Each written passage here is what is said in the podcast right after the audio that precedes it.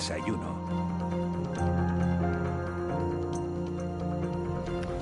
Bueno, pues son las 8 y 8 minutos. Saben ustedes que por estos desayunos de, de, la noche al día pasan personas que tienen siempre mucho que contar, ya sea desde el ámbito público o desde el ámbito privado, ya sea en una faceta política, empresarial o humanitaria. El hombre que nos acompaña hoy podría hablar eh, desde cualquiera de esas perspectivas. Andrés Orozco Muñoz ha dedicado su vida profesional al mundo bancario y cuando esa etapa ha tocado a su fin, ha decidido embarcarse en proyectos solidarios. Actualmente es miembro de la, de la, Directiva Nacional de la Asociación Española contra el Cáncer, es vicepresidente y es miembro también de la, de la Comisión de Auditoría. Señor Orozco, muy buenos días, gracias por acompañarnos. Buenos días, Miguel Ángel. Eh, ¿Cómo se da ese paso de, del mundo de, de las finanzas a, a, una ONG como es la, la Asociación Española contra el Cáncer? Hay una parte de, casualidad. El destino yo creo que te pone delante de personas en, determinados momentos y cuando termina mi relación con la Caixa, mi trabajo, lo que ha sido durante más de 30 años mi actividad diaria, pues quería hacer algo, quería embarcarme en algún proyecto social y bueno, se puso en mi camino Juan Julio Fernández, me invitó a tomarme un café, hablamos eh, y me convenció.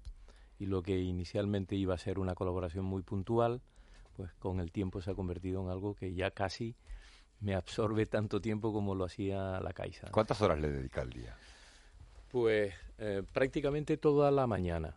Estoy toda la mañana bien en la propia sede o, o hoy día con, con la imposibilidad que tienes de moverte en aviones, pues estás conectado a las videoconferencias casi permanentes. Yo creo que hay en este momento un, un exceso de uso de, de, las tecnologías porque nos tienen permanentemente enchufados a, al ordenador. ¿Y qué es lo que más le ha llamado la atención a, a Andrés Orozco de, de, este tiempo que lleva en la Asociación Española contra el Cáncer? Posiblemente el, la, el ver que el, el trabajo que hace que el tiempo que le dedicas al final se convierte en algo que sirve para ayudar a muchas personas que lo están necesitando. Es decir, en esta asociación, las personas que estamos mm, colaborando, por supuesto los profesionales, pero los voluntarios, yo soy voluntario y como tú bien has dicho, yo estoy ajeno al mundo sanitario, no tengo ni idea del mundo sanitario. Pero el trabajo que hacemos, el, en lo que nos empeñamos en sacar adelante, vemos que de una manera prácticamente inmediata está teniendo reflejo en, en, la, en mejorar la vida a personas con cáncer. Nos están oyendo en, la, en las ocho islas, eh, señor Orozco.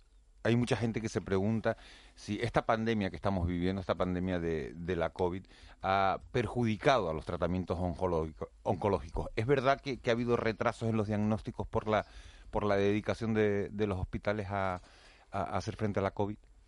Eh, parece que sí.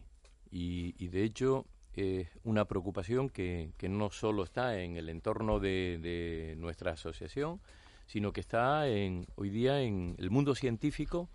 Se ha cuestionado si realmente eh, está habiendo retrasos y en qué medida estos retrasos están afectando a la salud. Y hay un estudio muy, muy, muy reciente de hace, bueno, salió publicado el domingo pasado de la, una revista British Medical Journal, donde eh, textualmente te dice que el retrasar eh, un mes el tratamiento de una serie de cáncer, como por ejemplo el cáncer de colon, el de recto, el de pulmón, el, uterino, pues está demostrado que puede eh, aumentar el riesgo de muerte entre un 6 y un 13%. Por tanto, hay ya una evidencia científica que si se retrasan los tratamientos se pueden generar más muertes y también parece que hay en determinadas en determinados hospitales y en determinadas comunidades y en determinados países pues el COVID como ha eclipsado y como ha acaparado la atención sanitaria seguramente con toda la razón del mundo pero lo cierto es que hay pruebas que se están empezando a retrasar algunos diagnósticos que se están empezando a retrasar y eso es malo, eso no es bueno. ¿Cuál es la, la principal eh, reivindicación de la Asociación Española contra, contra el Cáncer? El tener eh, una mayor cantidad presupuestaria para investigación, que, se, que aumente las partidas para investigación o, cuáles son esas reivindicaciones? Vamos a ver, el, la, empiezo por, por la investigación, como tú bien dices. Mm, al cáncer eh, está demostrado que se le hace frente de dos maneras, con prevención y con investigación. La prevención depende mucho de cada uno de nosotros. Antes me invitabas a un café y yo te decía, y tú también, sin azúcar. Bueno, pues... Nos hemos eh, quitado el azúcar, hemos, conseguido. efectivamente, estamos yo estoy en ello. El, el, hay que eh, intentar llevar una vida saludable y eso supone, pues, comer sano, mm, y aquí es un brindis al kilómetro cero, un brindis a, a, todos esos agricultores que tenemos muy próximos y, y, que es bueno ir a, a esos mercados a intentar eh, comer productos de aquí, productos kilómetro cero, productos sanos, desterrar una serie de hábitos como son estos, mm, bueno, los procesados, intentar en la medida de lo posible comer mucha verdura, comer mucha fruta, comer mucho pescado, comer algo de, de, carne, pero eh, también hay que caminar, también hay que luchar contra el sedentarismo y, y en Canarias tenemos un altísimo problema de obesidad, un altísimo. Casi la mitad de la población de Canarias padece o bien sobrepeso o bien obesidad. Y ese es un factor mm, que influye en, el cáncer. Y eso, luchar contra eso es prevención. Y sobre todo... Pero la prevención también puede ser, señor Orozco, ir a hacer una revisión cada, cada cierto tiempo, ¿no?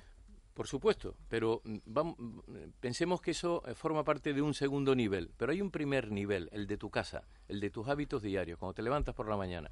Bueno, pues empezar, eh, si puedes eh, caminar, intentarlo y, no coger el coche o coger la guagua o ir, o ir en moto.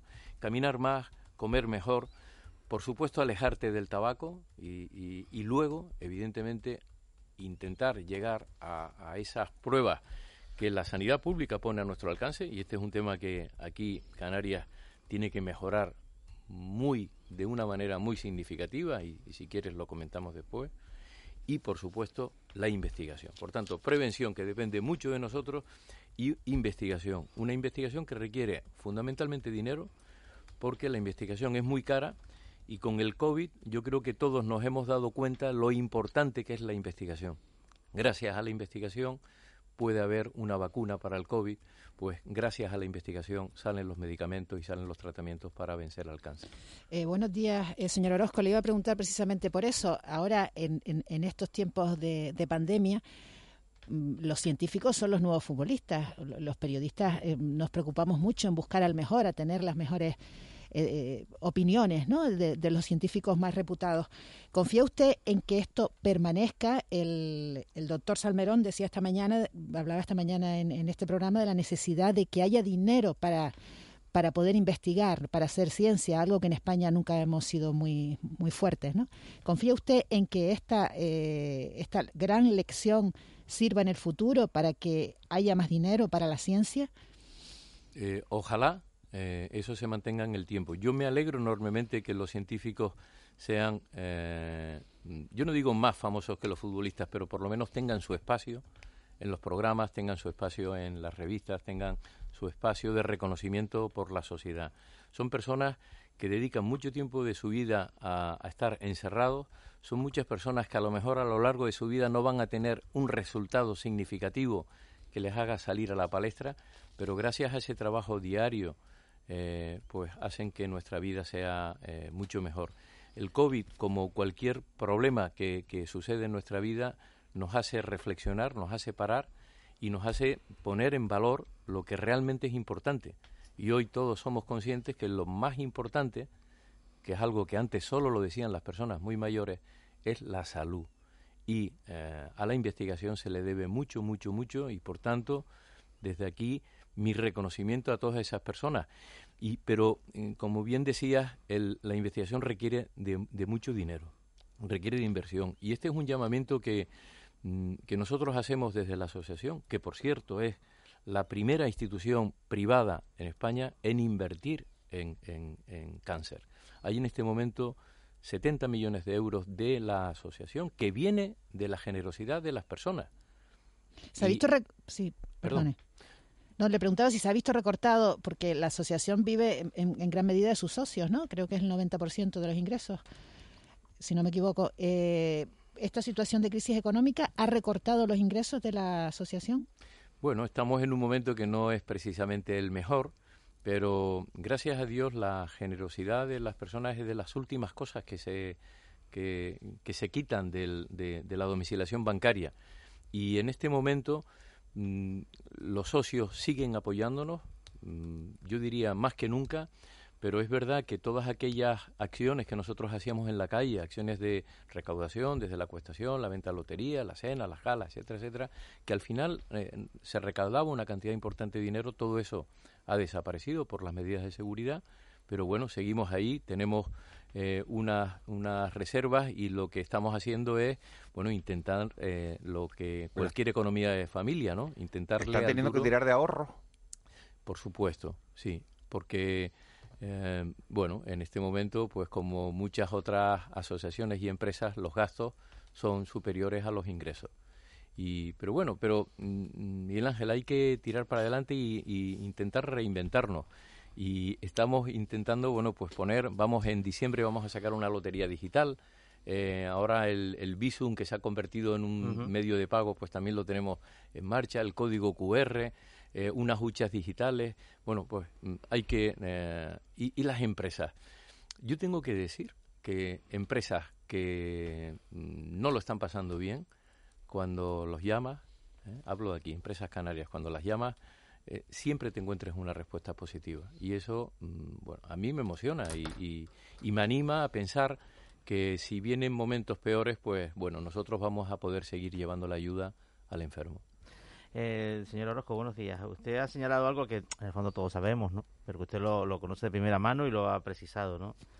Eh, que es un poco que la atención sanitaria en general, pues lógicamente se ha visto afectada por, por la lucha contra la pandemia y entre ya la, la, de los tratamientos oncológicos. ¿Qué le dicen los responsables del sistema ante esta situación? Porque claro, en España eh, tenemos mucha controversia sobre el número de muertos ocasionados por la COVID-19 unos son los contagiados y otros son los muertos por la COVID-19 de otras patologías que no han sido atendidas, digamos, del, modo que sería óptimo. ¿Qué le dicen en particular sobre los enfermos oncológicos, los responsables pues de los servicios, de los hospitales, etcétera? Nosotros hemos estado eh, muy recientemente con eh, el presidente de, con, la Comisión de, de Sanidad del Parlamento de Canarias y hemos estado con el consejero de Sanidad y le hemos hablado mm, de, cara a cara, ¿eh? le hemos hablado de una manera muy franca y tengo que decir que la receptividad ha sido grande. Eh, ahora hay que esperar el resultado, pero nos han escuchado con muchísimo interés y le hemos trasladado cuestiones que eh, mm, percibimos en, los hospitales, cuestiones que percibimos también cuando estamos delante de enfermos. Y le hemos dicho cosas como, por ejemplo, eh, no puede ser que Canarias sea la única comunidad en España donde el cribado de cáncer de colon no esté generalizado. Eh, hacer un cribado de cáncer de colon es una prueba muy sencilla, es una prueba que cuesta... Pero eso es algo, algo señor que, que, no se hacía tampoco antes de la COVID. No se hacía antes de la COVID, pero, eh, pero se hacía en el resto de España. y por tanto, pues nosotros tenemos que intentar que la COVID ahora no alargue más todavía el plazo para incorporar eh, este cribado que tantas vidas salva. ¿no? nosotros le hemos dicho a, la, a, nuestros políticos que mm, el cáncer hay que darle visibilidad, porque el cáncer está ahí, el cáncer no ha parado. Aquí todos los años en Canarias hay 12.000 nuevos casos de cáncer y tenemos que hacerle frente a ese cáncer con ese acceso mm, diagnóstico, porque eh, uno de los problemas que, tiene nuestra sanidad, siendo una sanidad extraordinaria, y desde aquí quiero hacer eh, el, reconocimiento a todas esas batas blancas que cada día cuidan y velan por nosotros, pero eh, nuestra sanidad no mm, es del todo equitativa. el acceso al diagnóstico de una persona que viva lejos de los hospitales no es eh, no tienen las mismas facilidades que una persona que, viva cerca. Personas como viven como los habitantes del Hierro, pero también los habitantes de Guía Isora. Pensemos que una persona de Guía Isora para desplazarse al hospital para darse un tratamiento de quimio tiene que hacer como ocho trasbordos para ir y volver a su casa. Entonces, el, el Servicio Canario de Salud no sufraga los transportes de personas para tratamientos de quimio, salvo que tengan problemas de movilidad. Pero, amigo, el, darse un tratamiento de quimio es algo muy duro, no solo a la ida, pero sobre todo a la vuelta, y eso, por ejemplo, es algo que estamos haciendo desde la asociación. ¿Qué garantías ofrece, digamos, o, qué, o qué respuesta le da respecto a que un tratamiento o un diagnóstico, que son que, en las cuales el calendario es determinante para la expectativa ya no de, de cura, sino de supervivencia, se pueda mantener ya en un contexto en el cual estamos ya, vamos a cumplir pues nueve meses de pandemia.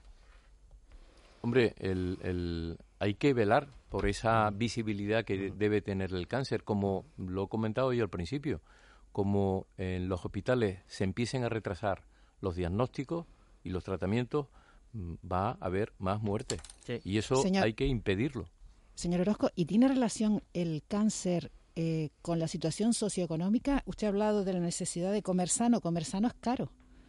Mm, bueno, relativo. Comer sano, comer eh, productos de proximidad. Yo no estoy de acuerdo en que sea más caro.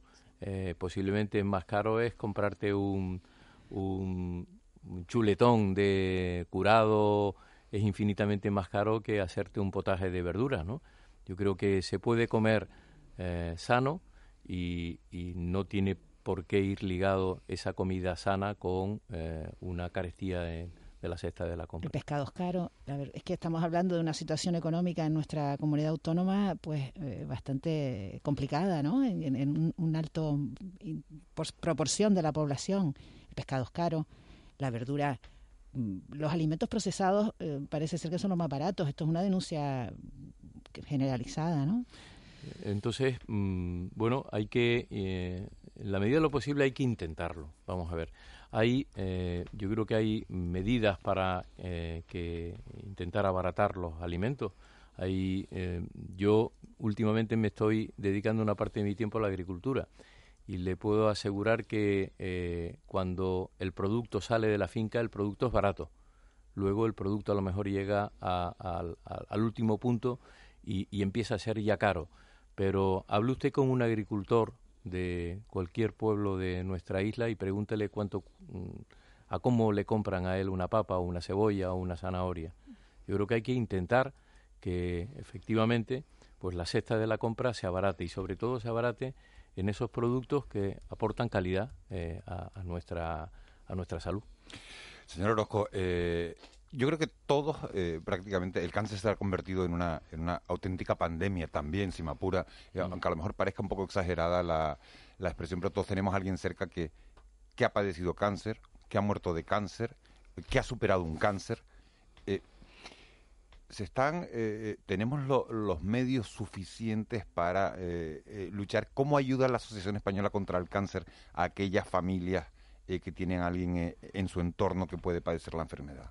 Eh, intentamos ayudarla de, dos maneras, acompañándolos y también ayudándolos, y, aunque sea una repetición. ¿Cómo los ayudamos? Pues los ayudamos a intentar paliar digamos, determinadas cuestiones que se le, se le ponen por delante cuando una persona tiene cáncer. El cáncer no solo daña físicamente, daña emocionalmente, daña económicamente y daña socialmente.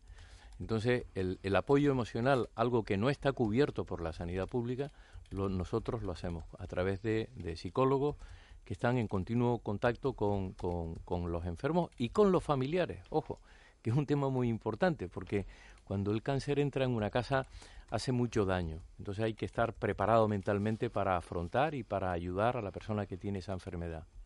Luego lo ayudamos también con cuestiones eh, bueno, con ayudas económicas, con ayudas alimenticias, también eh, con sillas de ruedas, también con camas ortoprotésicas, con pelucas, porque puedes pensar que a lo mejor pues eh, comprarte un bastón para algunas familias no supone ningún esfuerzo económico, pero a otras pues le supone un problemón.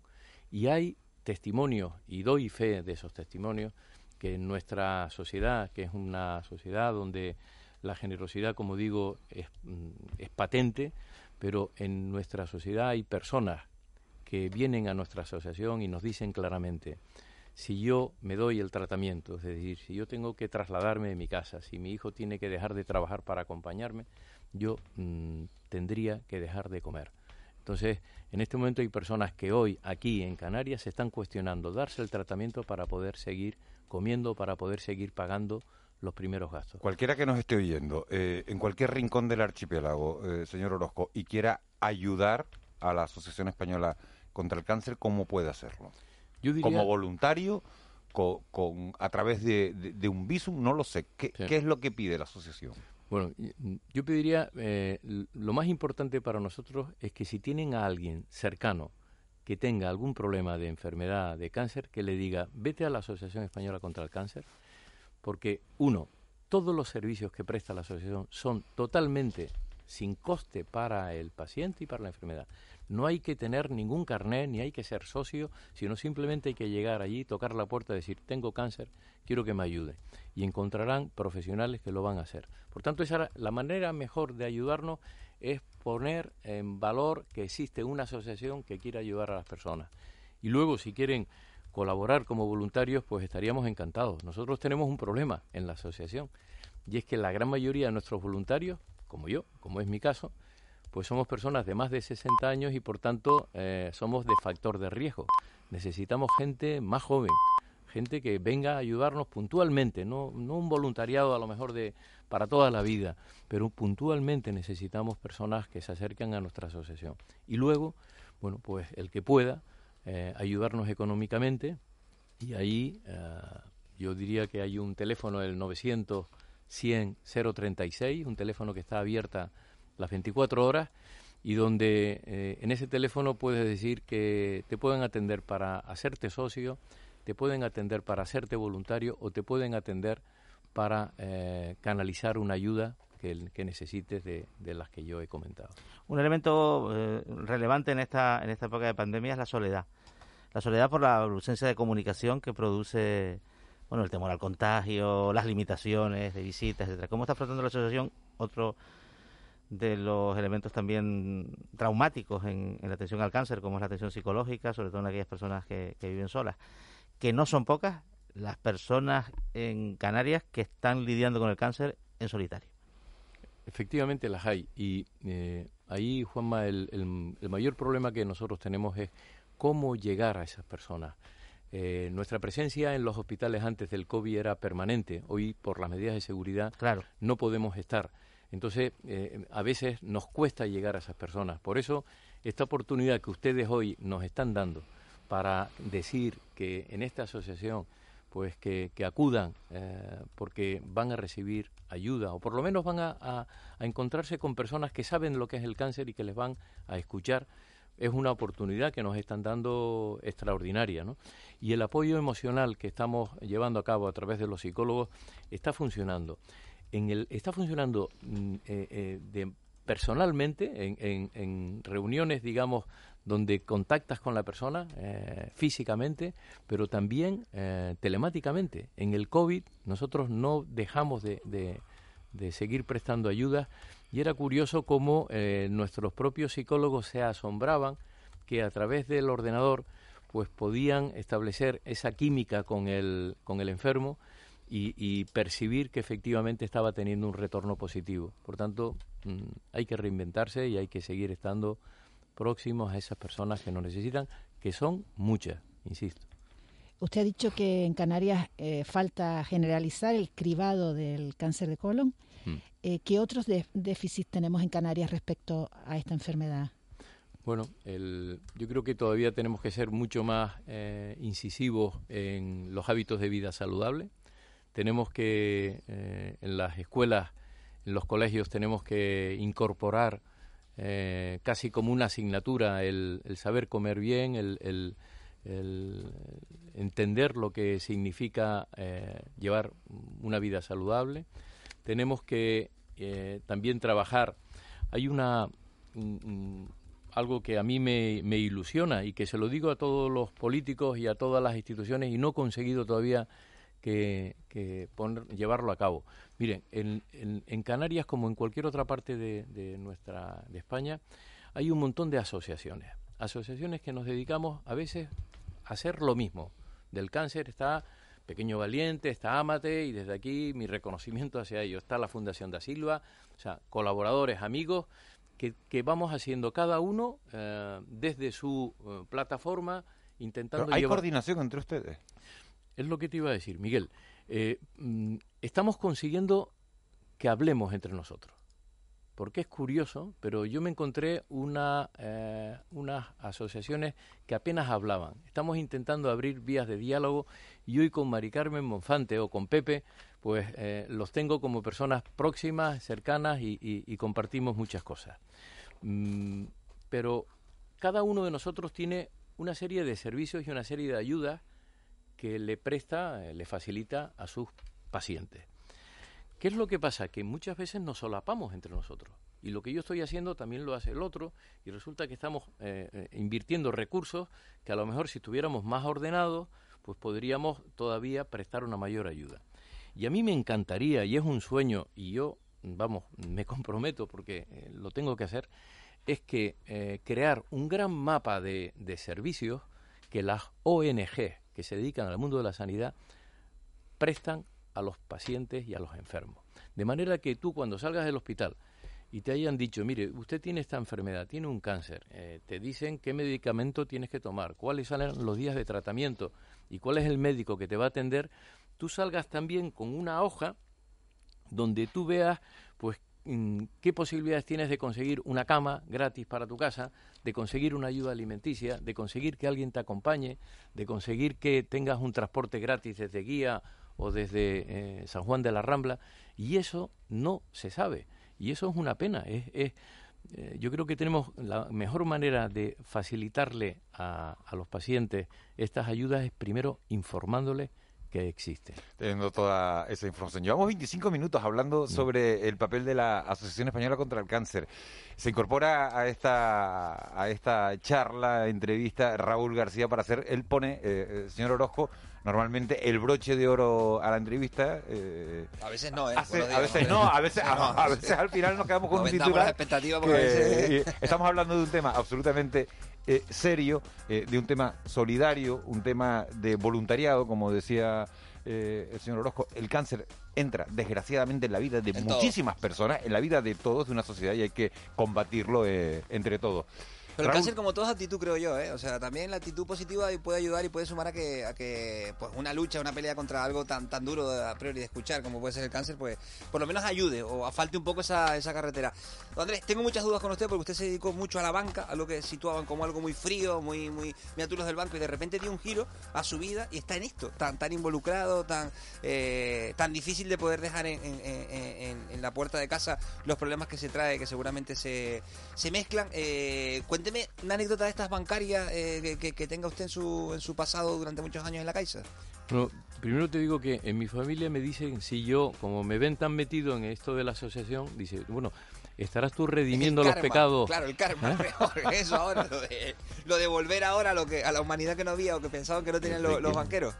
Bueno, eh, los banqueros tienen alma, ¿eh? porque detrás de los banqueros o los bancarios, que era lo que yo era, te aseguro que hay personas. Para mí la, el, el momento más, mm, digamos, más que yo mm, siempre recordaré y, con un sol y sombra en todo aquello fue la, la oportunidad que se nos dio mm, de unirnos a Caja Canaria y hacer de, de, bueno, de, Caja Canaria, con, con, esa fusión con Caixa, pues la entidad financiera más importante de toda Canarias. Eso nos permitió eh, bueno, mantener viva la esencia de un, de un banco que llevaba muchos años aquí trabajando y también incorporar pues bueno la tecnología y, los medios que Caixa tenía.